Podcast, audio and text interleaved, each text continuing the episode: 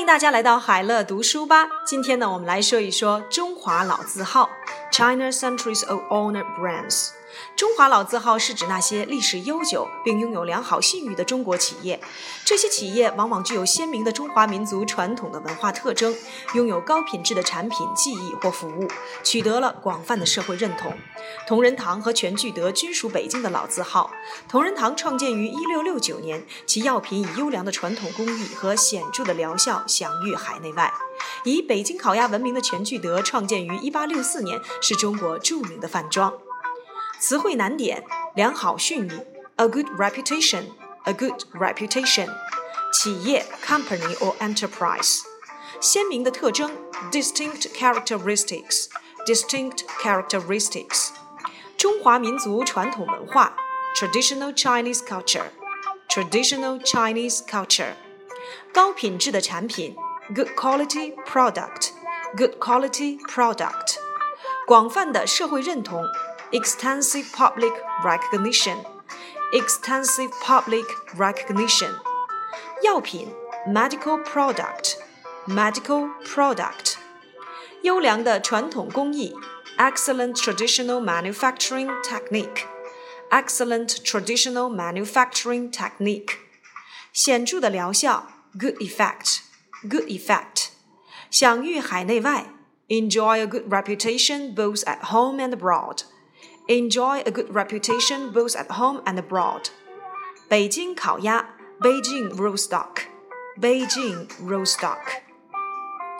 China time honored Brands refers to the Chinese companies which have a long history as well as a good reputation. With distinct characteristics of traditional Chinese culture, they get extensive public recognition by offering good quality products, techniques, or services. Both Tang and Quanjude are the time-honored brands in Beijing. Tang was founded in 1669, and its medical products have enjoyed a good reputation both at home and abroad for excellent traditional manufacturing techniques and good effects.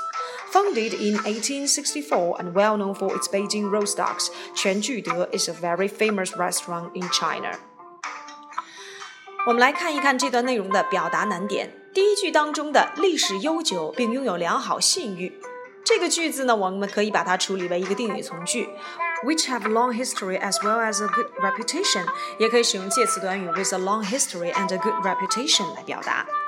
这些企业往往具有或拥有、取得，在这里面有三个动词，仔细分析可以发现，第一个动词短语表状态，第二个为方式，第三个为结果。所以在翻译时，将三个分句处理成主干，第一个为伴随状语，第二个为方式状语，这样就既可以使句子各成分之间的逻辑关系保持清晰，也可以符合英文的表达习惯。倒数第二句，同仁堂创建于一六六九年，其药品可以用作并列结构来译出。同仁堂 was founded in 1669 and its medical products 以优良的传统工艺和显著的疗效，用介词短语 for excellent traditional manufacturing techniques and good effects 来表达。在最后一句当中，是中国著名的饭店处理成主干。全聚德 is a very famous restaurant in China。